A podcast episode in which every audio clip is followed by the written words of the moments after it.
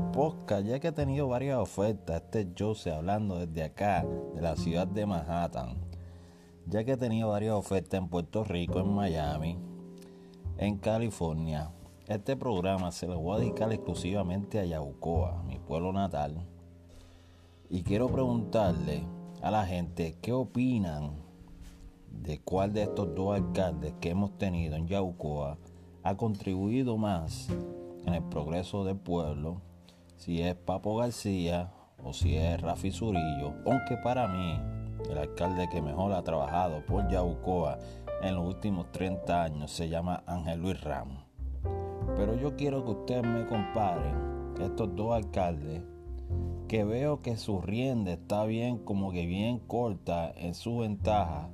Dan por, por ganar las elecciones a Rafi Zurillo pero yo creo que Papo García en esa última caravana como que cogió fuerza.